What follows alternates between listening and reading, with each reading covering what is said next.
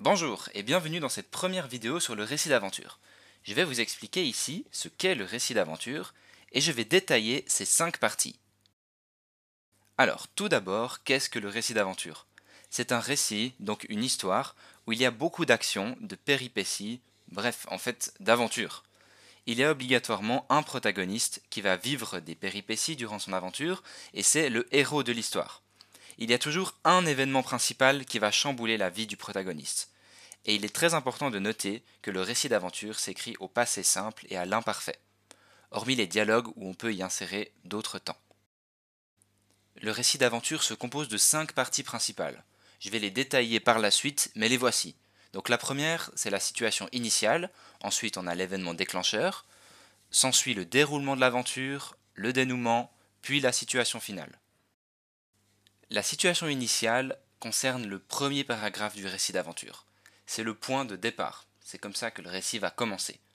En général, cette situation initiale, elle va répondre à ces quatre questions. Parfois, elle répond à une, deux, trois ou quatre questions. Que se passe-t-il? Qui est concerné? Quand cela se passe-t-il? Et où cela se passe? Voici un exemple. Il était une fois une petite fille vêtue de rouge qui vivait dans la forêt elle allait souvent rendre visite à sa grand-mère de l'autre côté de la forêt.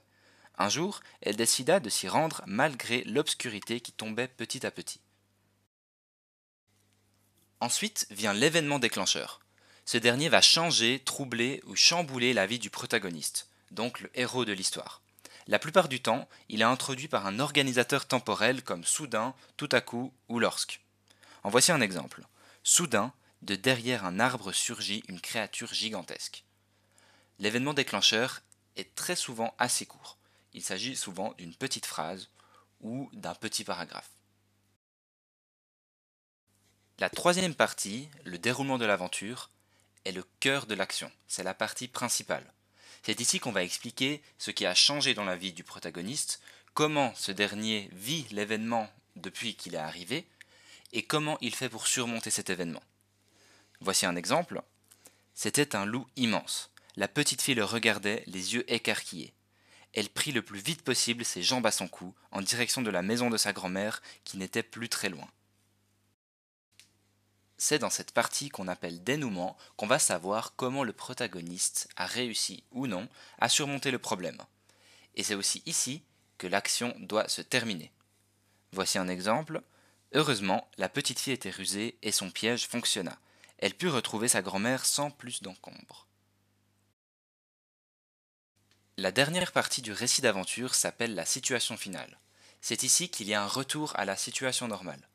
Et puis, le problème principal qui a été amené par l'événement déclencheur, il doit être résolu dès le début de cette partie. Car ici, nous sommes seulement dans un retour à la normale. Voici un exemple. La grand-mère était allongée dans son lit, dormant paisiblement.